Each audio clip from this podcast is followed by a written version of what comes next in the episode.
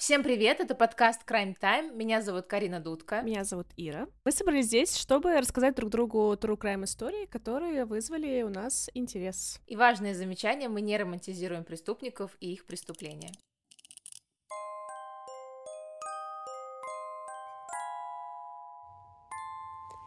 Небольшая ремарочка от Карины из будущего. Я неправильно называю фамилию сегодняшнего нашего маньяка.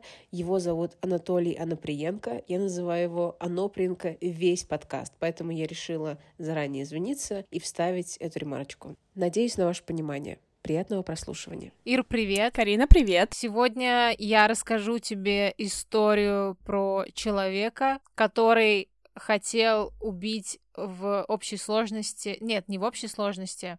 У него была цель убить сначала 9 человек, потом 40, а потом 365. А, амбициозно. Поехали. Да, он смог убить только 52 человек. Всего лишь. И был пойман, да. Такая у него была похоронная логика, короче, как называли, как называет это следствие.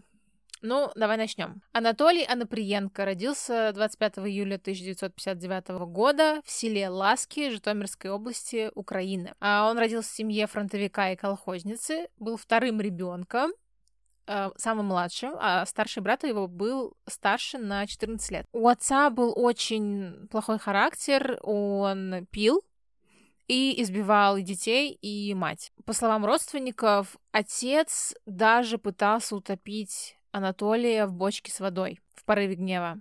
Да. И когда Анатолию исполнился год, отец ушел из семьи. Слава богу.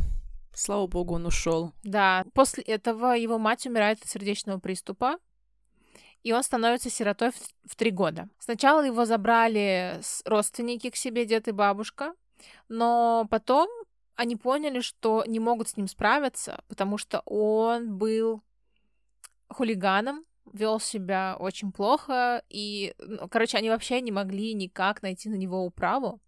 К семи годам он совсем отбился от рук, и они его решили сдать в детский дом города Малин. И там он жил уже не очень, потому что его там обижали, издевались, ну и все соответствующее, что происходит в детских домах. Анаприенко пытался убегать из детского дома к своим родственникам, но бабушке было жалко его, конечно, но она все равно его возвращала в детский дом.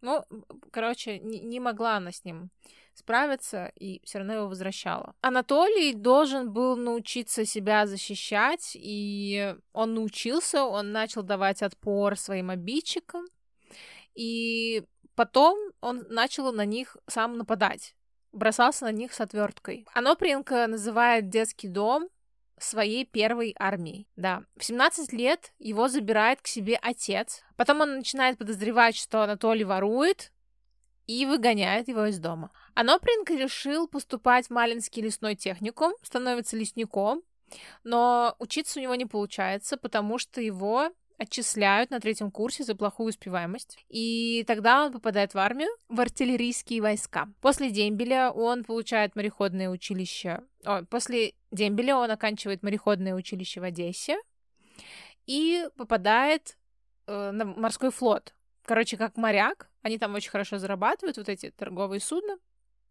Он попадает на океанский лайнер и отправляется в кругосветное плавание. А, зарплаты высокие, и помимо зарплаты они могут еще получать деньги от контрабанды. Там он знакомится с девушкой, которая работает на корабле, у них завязывается роман, они селятся в селе Маяки, там она Принка покупает дом и автомобиль, и, короче, дела у него идут хорошо, и вскоре он становится отцом. Звучит так все очень романтично. Встретились на корабле, поженились. Да. Э, деревня да. моряки, маяки еще. Я такая, вау, здорово. Что за история, да. Карин? Да, звучит пока очень мило. Ну и как бы я смотрела его интервью, и он сам говорит о том, что это было хорошее время, все было, и он себя чувствовал прекрасно, и деньги, и физически, и все в таком духе. То есть он тоже вспоминает об этом а, времени с теплом. Но э, семейная жизнь длится недолго, потому что Анопренко узнает об изменах своей жены, Она была его гражданской женой, они не были расписаны, да. Она уходит, забрав ребенка. И я смотрела интервью с ним, где он говорит о том, что он ему было легче отказаться от своего сына. Он отказался от своего сына, как бы, ну, так, так говорят в интервью, э, что ему было легче отказаться от своего сына, чем убивать чужих детей. Вот чужих детей действительно трудно убивать. Это сложно. Ни в чем не винных. Да. У него не складывается и моряцкая карьера. Э, в 1986 году он попадается на контрабанде и увольняется. Э, не знаю, кстати, уволили его или он сам уволился, непонятно. Он переезжает в город Днепропрудный, устраивается начальником пожарной охраны, а потом становится порторгом. И что я увидела из видео о нем, что он мог полностью одетый в пожарную форму сделать сальто назад. Типа вот такой он был подготовки человек, физически крепкий, ловкий. Да. Это я видела рилс, где пожарники там что-то прикалываются и потом показывают кошку, которая в горящем доме звонит по мобильному и ждет, когда они приедут. Окей. Да, да, да, да, да, реально. Э, его еще увлекала охота, и он вступил в местное общество охотников и рыболовов и купил ружье Винчестер. В это же время Анопренко знакомится с Сергеем Рогозиным. Это бывший боец спецназа, который воевал в Афганистане. И когда он вернулся с войны, он устроился в колхоз. Они подружились, купили автомобиль вместе вдвоем э, складчину и выезжали на рынки, торговали фруктами и овощами. Анопренко предложил Рогозину, что можно грабить людей и не только. У Рогозина была большая семья, был авторитет в обществе, ну, потому что он, типа, да, а, герой и вроде как бизнесмен теперь. Но он э, ведется на обещание легких денег и соглашается. Сейчас будет рассказ про первое убийство. Первыми жертвами Рогозина и... Как его, блядь? И Анопренко. Давай перезапишем.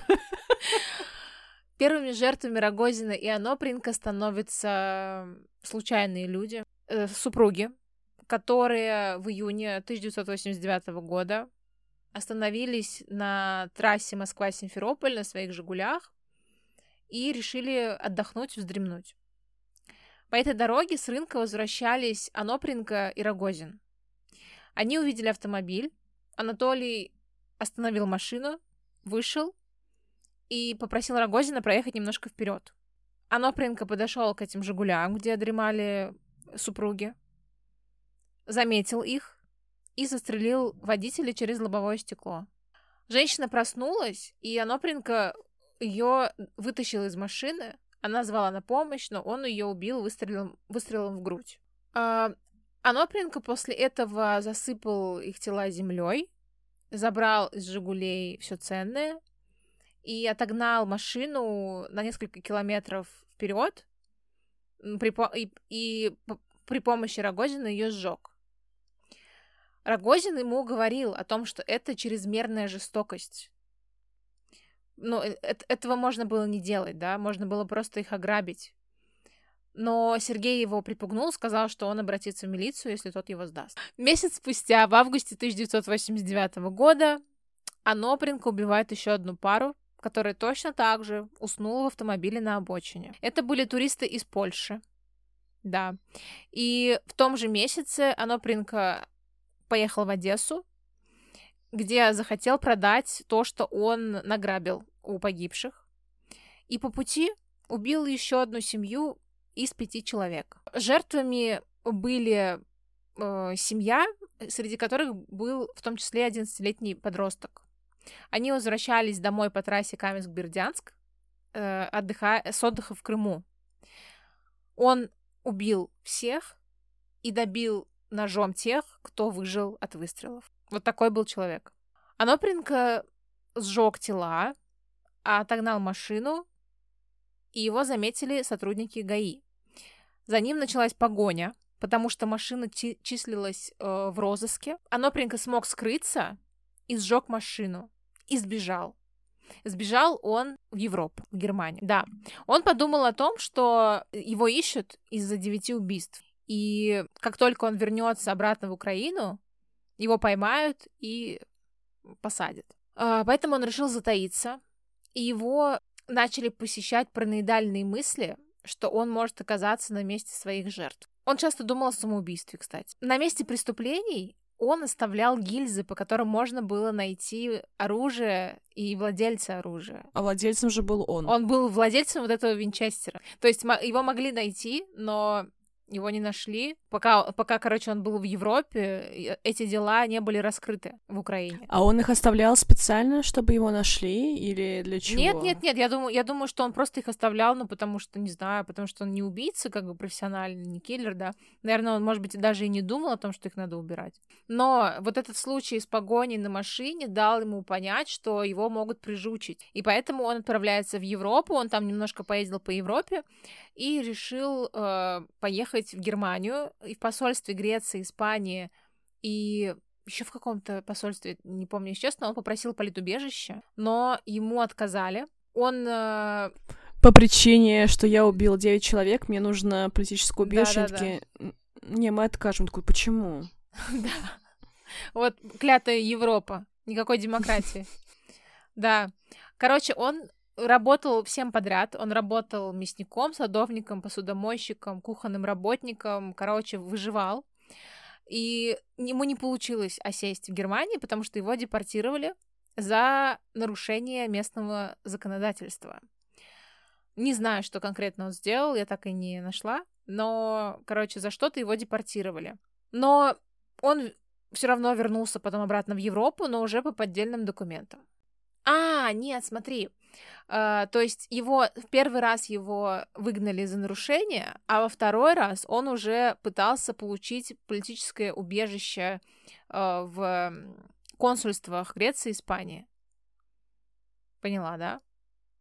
Он даже подавался в мормоны, которые крестили его по своему обряду, но переехать ему за границу они так и не помогли. Он думает о том, что теперь нужно ему поворовать в Европе, чтобы его посадили в европейскую тюрьму. Потому что, по его логике, после европейской тюрьмы ему должны были дать гражданство. А, а, а кстати, это реально так? Нет. Я, я, запишу, я запишу себе этот вопросик э, на изучение. Спасибо, да, Карин. Очень, очень актуальный да, вопрос вообще для всех. СН СНГшных, воровать в Европе, чтобы получить гражданство потом, посидеть немного в тюрьме.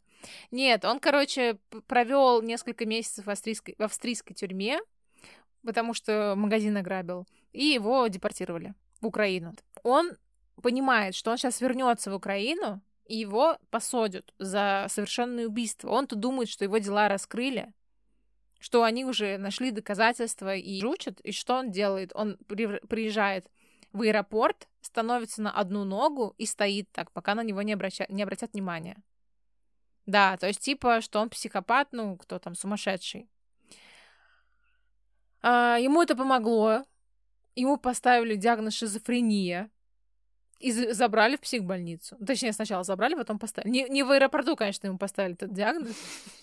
Вот. Он пробыл какое-то время, прикинь, в психбольнице, и в какой-то момент он понял, что ну все, его никто не ищет, дела не раскрыты. И он подошел к врачу и сказал, типа, вы реально думаете, что я больной? Я же нормальный.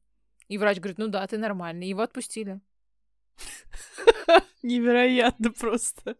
Да. Он выходит из больницы и снова едет в Германию. Его опять депортируют из-за нарушений в 1995 году. И все, тут он уже забивает, короче, на Европу и возвращается в Украину, в Житомирскую область, в военный городок Яров к своему двоюродному брату. Через некоторое время он э, сходится с парикмахершей из этого городка. Она была в разводе, воспитывала двоих детей. Его хорошо очень приняли ее дети. Он их баловал подарками, сладостями, фруктами. Но ему было скучно в семье, скучна ему, короче, была семейная жизнь, и он решил вернуться к, к своему хобби, к охоте. Но, как он сказал, я посмотрела его интервью, он сказал, это была самая обычная охота. Охота на людей всего лишь, только на людей. Вот как вот, говорит, есть зайцы, а это вот только на людей было. Что делает Аннопринка? Он в этот раз не использует свое ружье, винчестер вот этот. Он крадет патроны и охотничье ружье у жителя села Народичи и делает из него обрез. И отправляется в 1995 году на охоту. И с октября по декабрь он убивает трех случайных человек. 24 декабря 1995 года он едет в Малин, как раз-таки туда, где он жил, и где он, э, э, я так понимаю, в детском доме, где он воспитывался, проникает в дом, где жила семья его бывшего одноклассника, и пользуется тем, что семья забыла закрыть дверь на щеколду. Он застреливает отца, потом застреливает жену и детей. Он шестилетнего мальчика режет ножом, а трехмесячного младенца душит. Потом поджигает дом и скрывается. Как он объясняет на следствии, что он сделал? Цитата.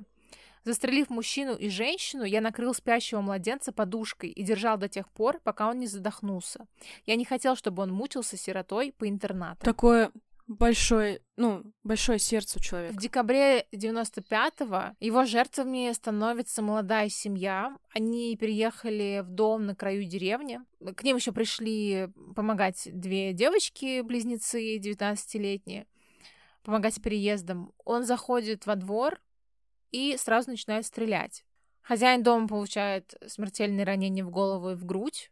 Потом это же получает его жена и ее сестра, вот одна из близнецов. А вторая сестра успела забежать на кухню и спрятаться под столом. И чтобы не закричать от страха, она вгрызается в свою руку. Но Анопринка ее находит в доме и застреливает. Он после этого забирает все ценное дома, вырывает из ушей девочек сережки. И когда он понимает, что это бижутерия какие-то, он там выбрасывает сразу же. Э, жене хозяина дома он отрубает палец с обручальным кольцом. Во двор заходят соседи, потому что они услышали шум, и оно застреливает и их. Короче, после этого убийства в это село приезжает э, целый полк из воинской части, и им поручено охранять местных жителей. Но Анопринка уже уехал. Он отправился в Запорожье и в 96 году начал убивать уже там. Я вот почему говорила, да, в прошлом выпуске, что это будет как будто бы герой GTA, за которого играет подросток и просто стреляет во всех подряд, знаешь, что как-то так. И как будто бы и не сильно-то грабить ему нужно или что, непонятно, да? Просто вот, ну, идут люди случайно, он их убивает. Но логики вообще никакой. То есть я тоже слушаю вообще системности, логики никакой реально похож на GTA. Ты права. И, и нет страха, что тебя поймают, как в GTA в целом. Когда ты играешь за персонажа, тебе пофигу, да, там, что с ним будет. Ты просто стреляешь во все подряд. 5 января на дороге ломается машина у, опять же, супругов, и Анопринг убивает их, как-то он их там вылавливает на этой дороге. Он насилует женщину после убийства, и как он сказал, мне, как это, знаешь, как это так выражается? Он сказал, мне, мне пришел сигнал, мне пришел, пришли слова, или как-то так он сказал, что мне кто-то это сказал, я должен провести эксперимент над своим телом. После убийства я должен был с ней совершить половой акт. Он это сделал. Он чинит машину и садится в нее, едет дальше. По дороге видит двух мужчин, которые шли по обочине. Он тормозит рядом с ними, стреляет в них, снимает с них ботинки и едет дальше. Чуть позже он снова стреляет в двух случайных прохожих опять. У одного из них он отрубает палец, опять же, ради обручального кольца. Вот просто снять не может, он его отрубает. Вообще жестокий чел. У другого он забирает пальто. В ночь на 6 января погибает еще одна случайная прохожая, и Анопринка забирает у нее ювелирные украшения, верхнюю одежду, туфли, и сумки с продуктами. 17 января 96 года он возвращается вот в то село, где он убил сем- семью, помнишь, да? И снова убивает там семью. Он убивает э, супругов, их шестилетнего сына и пожилых родителей. Это он возвращается в ту деревню, где была большая, ну, где, куда отправили да. очень много людей. Ага. Да. Он, э, убегая с места преступления, он сталкивается со случайными прохожими, свидетелями и стреляет и в них садится в электричку и уезжает. И после этого в этой деревне начинается паника, потому что, ну, блин, слишком много убийств за вот это короткое время, и они под подушкой кладут себе топоры на случай, если он придет. Его, знаешь, как назвали в народе? Полесский упырь. После вот этого второго массового убийства в этом селе сыщики понимают, что это серийный убийца, потому что на местах обоих преступлений совпадают отпечатки обуви. МВД берет это дело сразу под свой контроль, и, блин, как обычно СНГ, милиция начинает подтасовывать э, все вот эти, да, документы ради поимки, ради галочки и очень-очень много невиновных э, людей, очень многих начали выбивать показания. И два наркомана, один свел счеты с жизнью в камере, а второй скончался в больнице после допросов. Выбивали, Ужасно, выбивали да, свидетельство, выбивали признание. Это отвратительно. Еще один подозреваемый не выдержал издевательств и умер прямо на допросе во Львовском СИЗО написано в статье. Пишут, что за убийство, совершенное Анопренко, пострадало шестеро невиновных человек. Они отправились в тюрьму. Это получается не из-за него, а из-за того, что так ведутся да, дела. Да, и так, так ведутся. раскрыть преступление. Да, да. Это не его ответственность, я считаю, все-таки. Да. А еще некоторые из его убийств пытались задокументировать как несчастные случаи. Прикинь. Ребенок сам себя задушил подушкой да. и поджег дом. Да, а один... Ну, младенец, трехмесячный. Да. Один чел даже, ну, который чудом уцелел, он приходил в милицию, давал показания, но его заявление не приняли. Кто там работает просто? Как это, как это так? Почему так? Ну ладно. В разное время э, работали примерно 10 тысяч милиционеров его искали. Прикинь, вот за все это время было задействовано примерно 10 тысяч человек. И люди, ну, милиционеры останавливали на улицах подозреваемых. И Анопренко тоже останавливали. И каждый раз у него был пакет с собой с обрезом, но его постоянно отпускали. Вот такая вот история. 30 января 1996 года а, в Киевской области он замечает местного дальнобойщика и стреляет по нему. Дальнобойщик стал звать на помощь, побежал к своему дому, но Анопренко убивает его вторым выстрелом. На шум выбегает соседка из соседнего дома, и Анопренко стреляет и в нее. Потом он э, заходит в дом, где были два сына этой женщины, и одного он убивает, а второго шестилетнего мальчика просит показать, э, где родители хранят деньги. И он, знаешь, как рассказывает, он говорит, я спросил у него, типа, покажи, где тебе родители говорили, где деньги лежат? И он, говорит, на меня так смотрит, говорит, пойдемте я вам покажу. А я,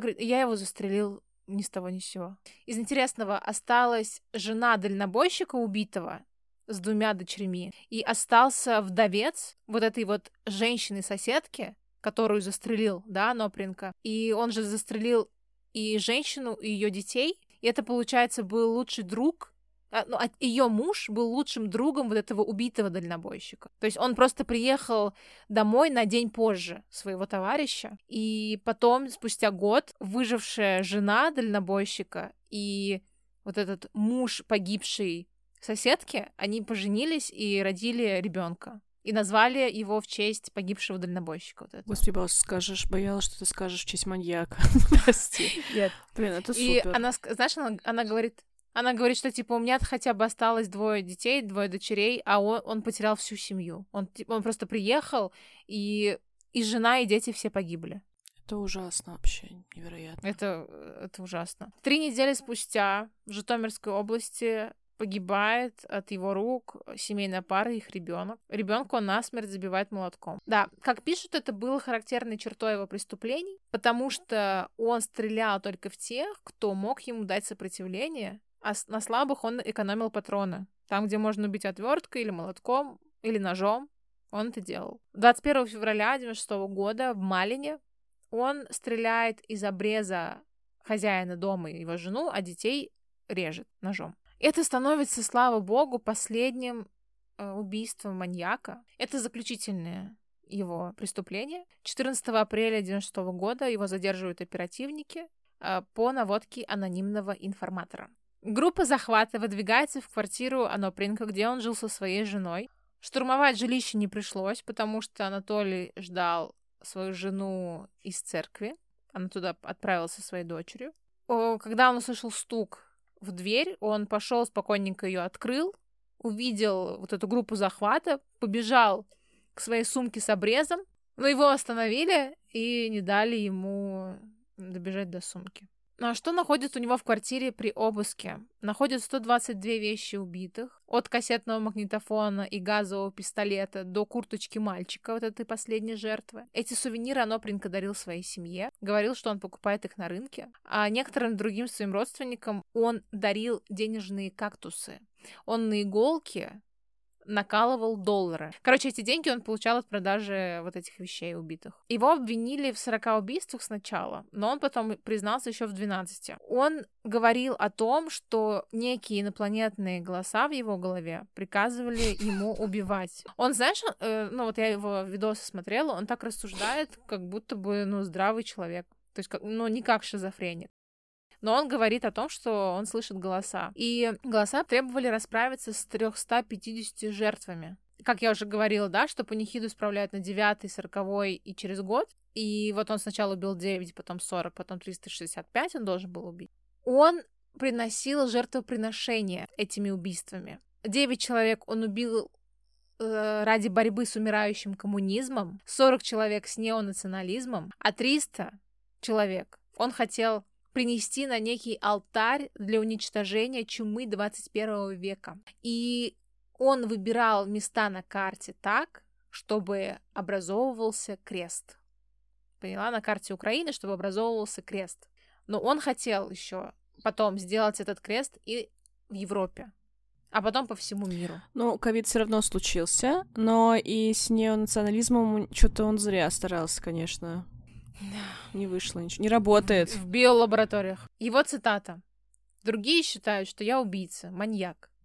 А на самом деле я самый большой потерпевший. Я все это делал, видел их. Я страдал больше всех. Ну что они видели? После этого пришли там, поплакали и все. А я все это делал. Этих детей невинных, когда они вот смотрят на тебя, убивал их. Кстати, сейчас рассказываешь, по-моему, я видела э, похожее интервью с кем-то, наверное, это был он. Я была просто ошеломлена наглостью человека, который, блин, вообще-то мне было сложнее всех, я их убивал. Не да. то, что вы. Ну, и меня нужно пожалеть. Наверное, да, это был он. И я такая, чел, ты что, вообще с ума сошел? Блин, ну, соболезную, держись там. Ну и как он сказал, что отказаться от своего сына было легче, чем убивать детей. Вот этих невинных детей, они же, они же ни в чем не виноваты. Не будем рассказывать, что он мог просто их не убивать. Да, да.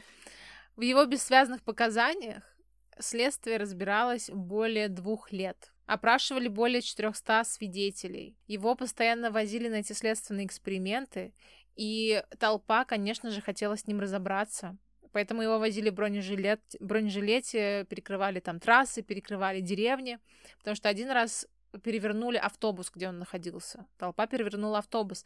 И Э, вот этот вот мужчина, да, у которого погибла жена и дети, дальнобойщик, он стоял напротив, через дорогу, вот, э, ну, ведется следственный эксперимент, и он стоит на, на, через дорогу, и он говорит, около меня стояло два, ну, каких-то там, не знаю, кто это, оперы, спецназовцы, не знаю, кто это, чтобы я просто не убил его. Он говорит, я хотела его убить. Следователь, который вел это дело, говорит, что когда на него надели бронежилет, он побледнел, и я ему сказал, что, Толя, жить все-таки хочешь, да? Испугался, потому что он понял, что с ним могут просто расправиться. Но в то же самое время он хотел смертной казни и даже хотел сделать из этого шоу. Он сказал, что, ну, даже если меня, типа, четвертуют, там, на конях растянут, чтобы все это видели, ничего страшного. Типа, люди должны понимать и должны видеть, что будет с теми, кто будет нарушать законы Украины. Типа на моем примере. Его уголовное дело разрослось до 99 томов, и вот этот чел, Рогозин, был лишен свободы на 12 лет,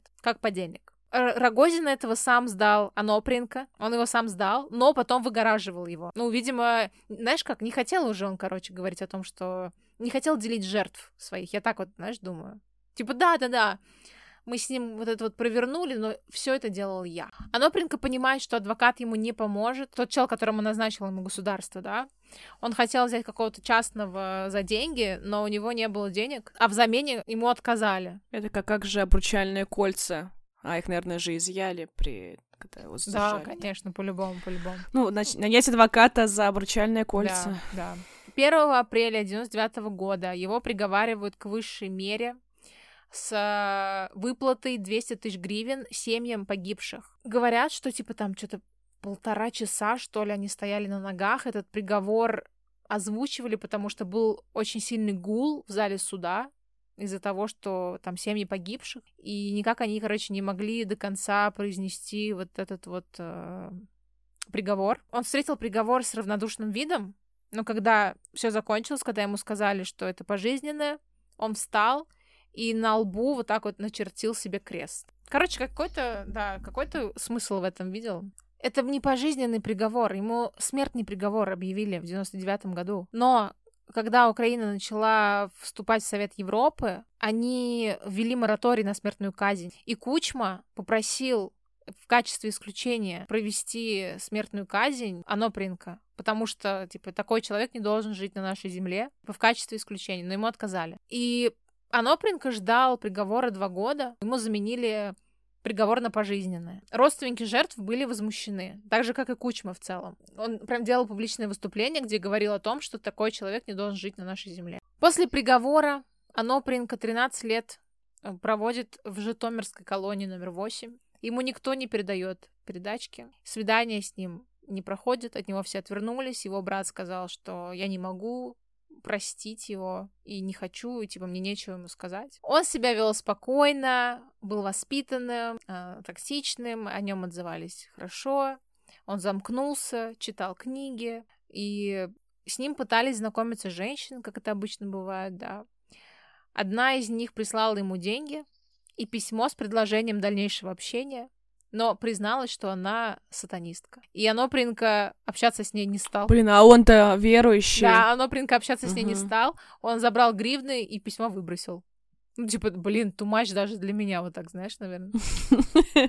Не, ну я все могу, но сатанистка, Да. конечно, это уже это- тум- это да, too much. слишком для меня. В какой-то момент он просит о камере одиночки, и зэки его, короче, не любили, поэтому никто не был против, что он будет жить один в камере. И он общался по душам только с местным батюшкой, которому исповедовался, и у него был свой взгляд на религию, и они часто спорили. Он говорил о том, что если он освободится, то он убьет еще сотни людей. Он не жаловался никогда на здоровье, типа там на насморк только если. И в последних интервью он настаивал на том, чтобы его феномен изучали, чтобы такие, как он, больше никому не навредили. И в 2013 году он умер в 54 года от сердечного приступа. До этого незадолго он зовет к себе священника и э, исповедуется ему, рассказывая все как есть, потому что предчувствовал свою смерть. Вот такая история. Блин, он реально похож на какого-то чела из GTA. Ты так хорошо Мгм. описала, что я не могу отделаться от этой ассоциации. Он просто какой-то хаотичный и странный. А потом еще и религия. э, Господи. Да, боже. знаешь, хаотичный, странный и без страха попасться, когда ты просто, ну, идешь и убиваешь людей. И, не, ну, и тебя никто не ловит. Ну, примерно как в GTA. И это возмутительно, что его, да, не ловили, потому что он успел убить столько человек из-за халатности. Мгм. Короче, жуткий, да, чел Ну, я что-то... Я не, я, не, я не испытала удовлетворения, что он умер от сердечного приступа в 54. Не знаю, как это объяснить. То есть я слушаю, он столько многих убил и столько семей, семей разрушил Мгм. и принес горе, и я думаю, что они тоже не испытывают какого-то какой-то справедливости. Все это как-то все через жопу, блин, Да. просто. И Он пойман он как-то через жил. жопу, и все, и приговор. Да, еще и как ты жил плюс-минус нормально, знаешь. В одиночной камере со священником общался, и так и- хорошо о нем отзывались э, работники тюрьмы. Да, поэтому не чувствуется, что как будто какая-то безнаказанность. Не знаю, э, я, я- я какая-то такая... Что-то не, что не то, не так должно было бы это быть. Да, слишком жестокие у него убийства, а меру наказания уже даже не знаешь, какую придумать хуже для такого. Ну, как в Штатах, 12 пожизненных. Моя любимая.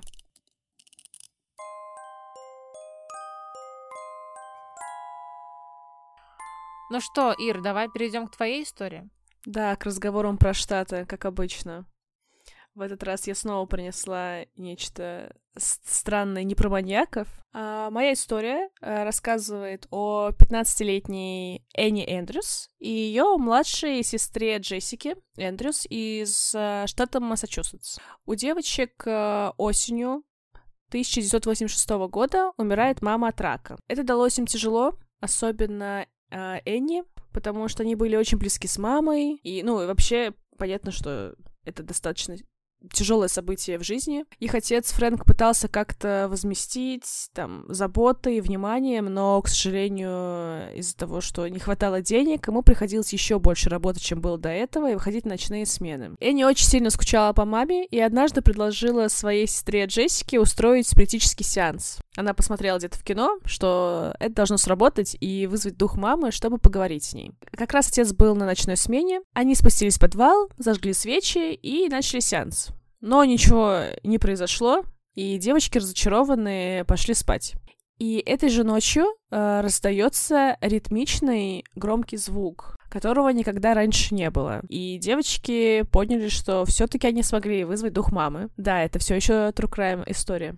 И теперь каждую ночь эти звуки стали раздаваться, и это были то шорохи, то удары по трубам, то звонки в дверь. Они бежали открывать дверь, но там никто не стоял. И каждый раз это было тогда, когда Фрэнка не было дома. После у девочек стали пропадать какие-то вещи, а, и мебель менялась местами, то есть стулья стояли так, ты просыпаешься, приходишь, они стоят по-другому. И чем дальше это продолжалось, э, тем больше девочек это уже начинало пугать. И они поняли, что они, наверное, призвали не дух мамы, а какой-то злой дух, который не нашел себе покоя. Фильм «Мама» вспоминается.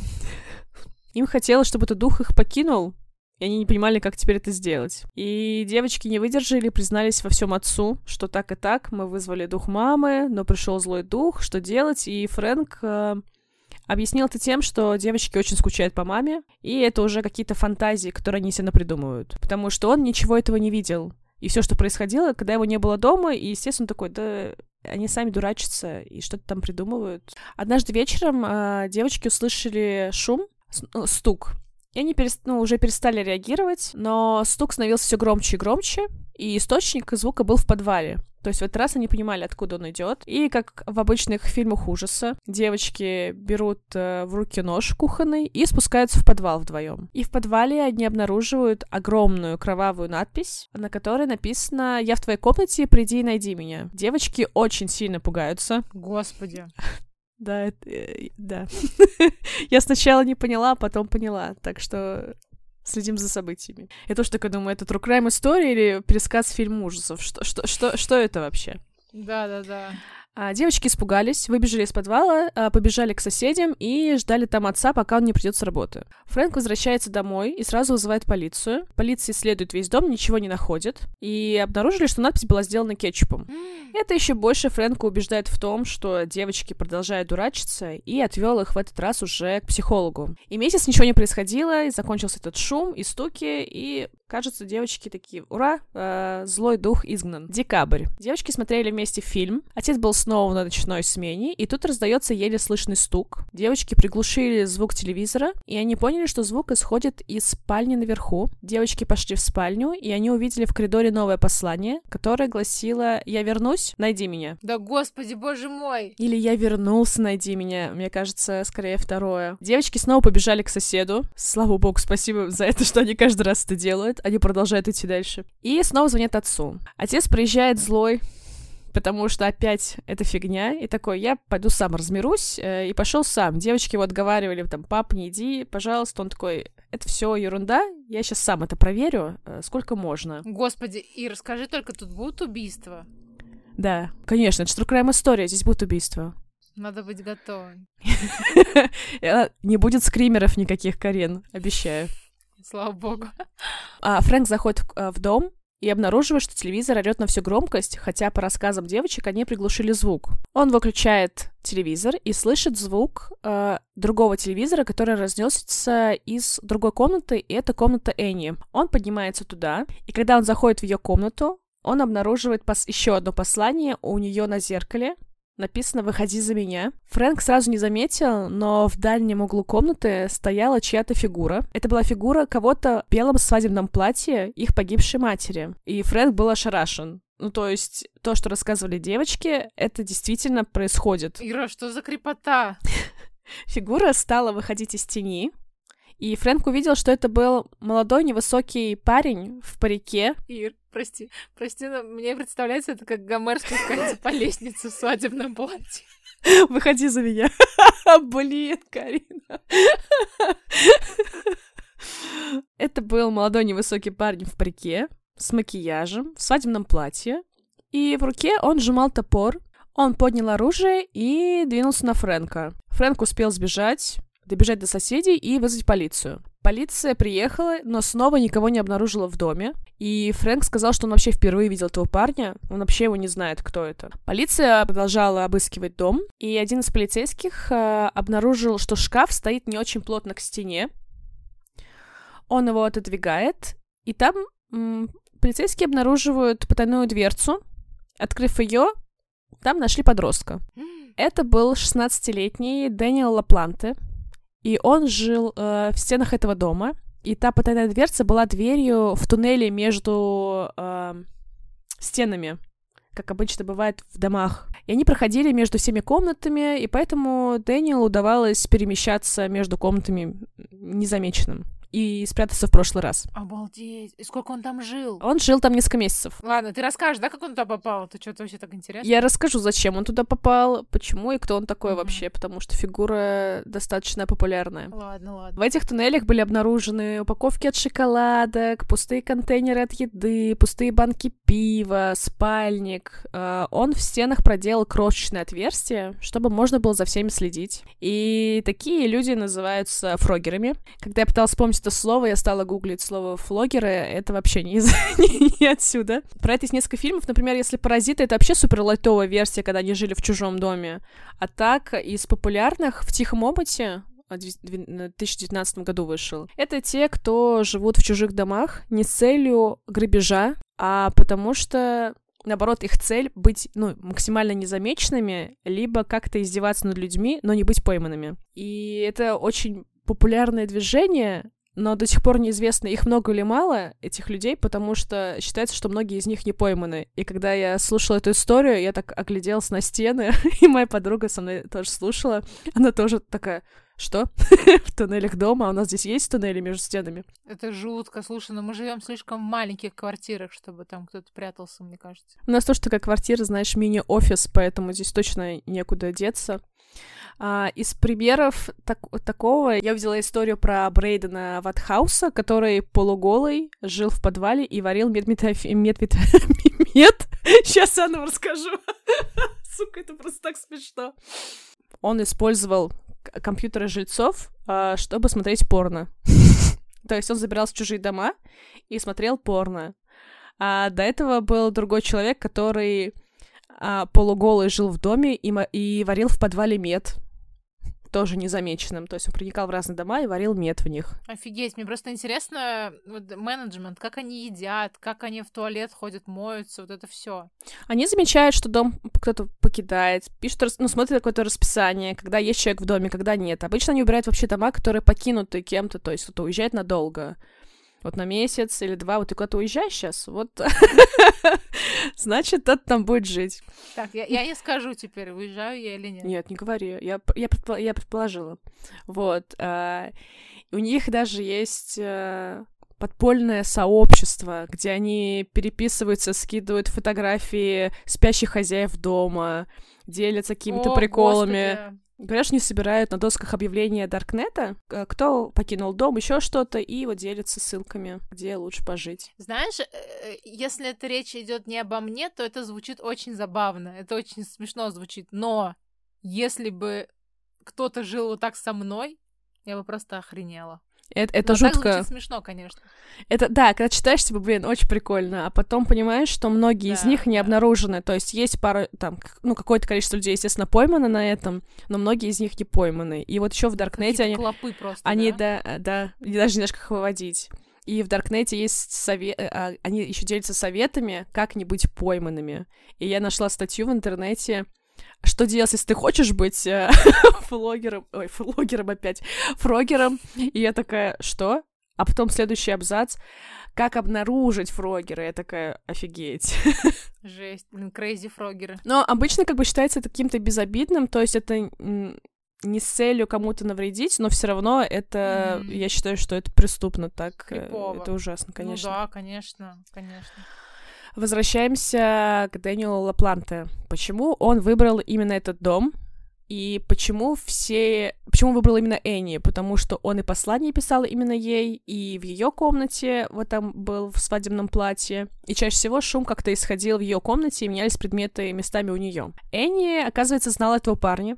Однажды кто-то позвонил э, домой с незнакомого номера, она взяла трубку, и парень представился своим именем. И завязался разговор, и только имя было правдивым, все остальное, то, что он сказал, было ложью. Он сказал, что он из школы неподалеку, играет в футбол, капитан команды. Он очень популярный парень. Однажды он увидел Энни на улице. Она ему очень понравилась, и он попросил через каких-то их общих знакомых, э, чтобы кто-то поделился номером, чтобы он с ней познакомился. Энни все это очень льстила, и она пошла на контакт. Они часто болтали по вечерам. Ее Дэнни приглашает на свидание. И тут Дэнни звонит в дверь, Энни видит его на пороге и разочаровывается, потому что все... Ну, она представляла себе по-другому популярного парня, а тут на пороге стоит такой незрачный парень, она понимает, что он ее обманывал, но она из вежливости все равно пошла с ним на прогулку. Они там поболтали, ели мороженое. Она рассказала, как сильно скучает по маме. Но после этого Энни прервала с ним общение. Дэнни продолжал ей названивать, но она не брала трубки, либо ее младшая сестра говорила, что Энни сейчас занята, либо нет времени, и в итоге весь этот контакт э, сошел к нулю. В итоге, для чего все это сделал Дэнни, непонятно. То ли ему казалось это очень веселым, издеваться, как будто бы он дух э, матери, либо это было из мести, что она его продинамила, но было решено, что никакой угрозы он вообще абсолютно не представлял для девочек. Даже то, что у него был топор, это было скорее, чтобы испугать для образа, а не причинить вред. После того, как полиция еще в первый раз приезжала, Дэнни признался, ну, когда вот девочки первый раз вызвали полицию, отец их, он признался, что он очень испугался быть пойманным, и поэтому на месяц он э, перестал забираться в их дом и что-то делать. Я почему спросила про будут ли убийства, потому что пока это звучит просто забавно. Пока это звучит забавно, это правда. А, расскажу про самого Дэниела Планты. Он родился в 1970 году, и у него было очень травмирующее детство, хотя тут не очень много известно. Известно, что он подвергался сексуализированному насилию со стороны своего отца, а после отчима а позднее со стороны своего психиатра. Господи, боже И мой. это ужасно. А, в школе у него не было друзей, и ровесники считали его жутким. В начальных классах ему поставили диагноз э, дислексия. Это когда mm-hmm. путаешь буквы, и поэтому одноклассники над ним и издевались. То, что он еще и плохо читал, э, разговаривал, это был дополнительный повод э, для насмешек. И с 13 лет он стал проникать в дома и воровать. Он делал так часто, что мог ограбить дом даже тогда, когда в доме кто-то находился. Искусный вор, короче, да? Да. К 15 годам он стал не только воровать что-то из дома, но и дурачиться, переставлять мебель, показывая, что э, в доме кто-то был. То есть в вашем доме кто-то заходил, чтобы люди понимали, что это был, но кто непонятно. Но ситуация с Фрэнком э, и Энни, и Джесси у него затянулась из-за вот этой личной истории. После этого Дэнни прошел психиатрическое обследование и был помещен в колонию для несовершеннолетних. А семья Эндрюс приехала в другой штат, чтобы начать жить э, заново. Дэнни провел в колонии около года. Затем суд постановил э, в 87 году, что его будут судить как взрослого, и тогда мать внесла за него залог 100 тысяч долларов, и Дэнни отпустили жить с ней и его отчимом который, как мы понимаем, его насиловал э, ранее в детстве. Сразу после освобождения он вернулся к кражам, потому что ему это нравилось, он делал это не ради денег, ему это доставляло огромное удовольствие, это было его хобби и смыслом жизни. Это то, что отвлекало его от всего плохого, что у него происходило. И он говорил, что больше ничего в жизни не давало ему такого чувства, и удовольствие, как вот эти вот проникновения в дома. Обалдеть. В одно из ограблений Дэнни украл два пистолета. Я потихоньку приближаюсь. Декабрь 87 года. Дэнни 17 лет, и он забирается в дом семьи Густавсон. А в этот дом он уже ранее проникал и грабил их, но решил вернуться снова. Но тут обнаруживает, что кто-то возвращается домой. Это была 33-летняя Присцилла, беременная, с пятилетним сыном Уильямом. Муж Присциллы был на работе, и когда он возвращается домой, он видит следующую ужасающую картину э, дома. Присцилла лежит связанная на кровати лицом вниз, а вся, подушки, вся подушка залита кровью. Ее изнасиловали и убили несколькими выстрелами в упор. Эндрю сразу вызвал полицию. Несмотря, что дальше находится в доме, он сразу же вызвал полицию. И полиция, когда приехала, обнаружила в доме тела еще двух детей Эндрю в разных ванных комнатах. Каждого, а, каждого из них утопили в ванне. Дело в том, что восьмилетняя дочь Эбигейл тоже вернулась домой со школы попозже. Ее застал Лапланд и утопил.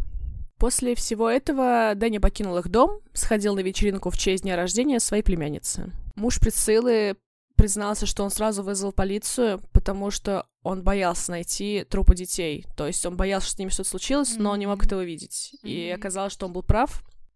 То есть это не он их нашел, а уже полиция. Да, потому что он боялся, что с ними тоже что-то случилось. Боже, как это ужасно. Ну, так и оказалось. Да, беременная жена и двое детей.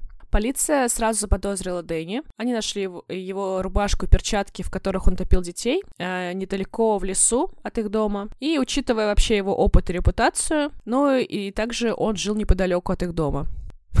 Я такая, и здесь сделаю отсылку к прошлому подкасту. По запаху рубашки собаки могли бы дойти. Ладно. По запаху рубашки, которую нашли в лесу, собаки э, дошли до дома Лапланта. Mm. А про собак что? Я рассказывала в прошлом подкасте. Да, кстати, да. Обязательно послушайте. Супермаркетинг. Но Лапланта не было дома, а, но Дэнни не было дома, и его объявили в розыск. Фрэнк Эдрюс, э, которого была изначальная история про его двух дочек, э, знал о происходящих событиях, но он очень боялся рассказывать об этом дочкам, поэтому просто сказал им не оставаться дома и никуда не выходить. Через 48 часов один мужчина э, сообщил, что видел человека, похожего на Дэнни, э, на складе, и полиция выехала сразу же туда э, и окружила склад. Дэнни прятался в одном из мусорных контейнеров. Позже на нем обнаружился волос э, Эбигейл, это старшая дочка, и кровь Присциллы. Его приговорили к трем пожизненным срокам без возможности УДО. А как это получается? Получается, сначала он пожил, вот э, напугал девочек в свадебном платье, да? Напугал отца девочек. А потом его посадили по малолетке? Да. Потом он вышел и начал убивать. Посадили по малолетке на один год. А, все хорошо. Я подумала, может, я что-то упустила. Нет, поэтому это и страшно, что вначале кажется, и всем казалось, что парень вообще не представляет никакой угрозы. Mm-hmm. Забрался в дом, поприкалывался, вышел, его посадили, э, отпустили, и он вернулся обратно к тому же, что и делал, но уже вот э, и убил всю семью практически. Интересно, интересно, почему он начал это делать? Почему он начал убивать? Вот э, в 2017 году ему поставили диагноз диссоциальное расстройство личности и отсутствие эмпатии. Такое ощущение, что я специально беру такие дела, но я вот каждый раз возвращаюсь к этому, такая, да блин, у меня опять э, человек без эмпатии. То есть ему было абсолютно вообще все равно. Дэнни Лапланте не показывал вообще никакого раскаяния. Э, и в период между 88 и 2014 году Лапланте пытался подать в суд за нарушение его прав. В одном из этих дел он утверждал, что он э, сатанист, и суд нарушает его религиозные права на ритуалы. В семнадцатом году Дэниел сделал следующее заявление. Я не могу подобрать слов, чтобы выразить мое сожаление. Я действительно раскаиваюсь, и мне очень жаль. Я хочу извиниться за весь вред, который я причинил. Суд отклонил его апелляцию, потому что все понимали, что он вообще ничего такого не считает и не чувствует. Просто классическая вот эта вот э, отписка тех, кому дали какой-то срок. А, да. Извиниться. А почему он все стал это делать? Мне кажется, во-первых, сказывается его травма, но быть э, подвергнутым сексуализированному насилию со стороны отца, потом отчима, а потом еще и психиатра, мне кажется, под этого очень сильно э, едет крыша. Едет кукуха, да. Потом над ним издевались в школе. А при этом у него не знаю, отсутствие эмпатии как следствие всего этого, ну, вот это диссоциальное, расстрой... диссоциальное расстройство личности, либо так оно и было изначально. Я думаю, что это следствие, или, или знаешь, даже когда оно усугубляется, оно усугубилось вот из-за вот этих... И то, что он проникал в дома еще с 13 лет, мне кажется, ему казалось это настолько несерьезным, что он даже, помнишь, тогда испугался полиции, что, ой, блин, меня же могут вообще поймать. А, Мгм. Но это потом выработало в нем какое-то вообще безразличие, и для него убить семью как будто бы то же самое, что просто забраться в дом. Не было, что это... Баловство. Да, что это что-то более серьезное. Вот такая история. А, это все? Ну да, 2017 год, вот последнее, что у меня от него есть. Получается, сколько в итоге он убийств? Он сейчас жив?